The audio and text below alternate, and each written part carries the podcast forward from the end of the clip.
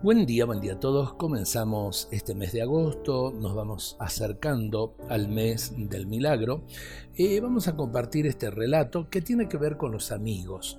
Eh, muchas veces llamamos amigo eh, a cualquiera, cuando en realidad amigo es, es un tesoro y un tesoro no se encuentra en cualquier rincón ni a la vuelta de la esquina.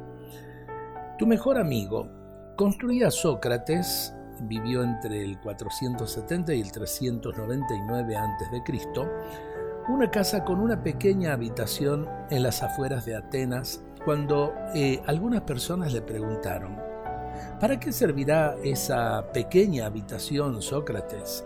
Es para mis amigos, contestó el filósofo.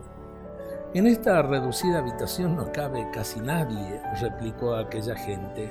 Entonces, con su ya tradicional y fina ironía, Sócrates sentenció, lo que daría yo por poder llenarla. Y es verdad, amigos, amigos, eh, hay muy pocos.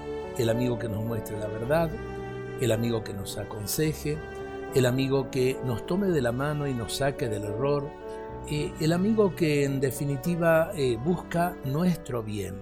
Amigotes hay muchos, amigos muy pocos.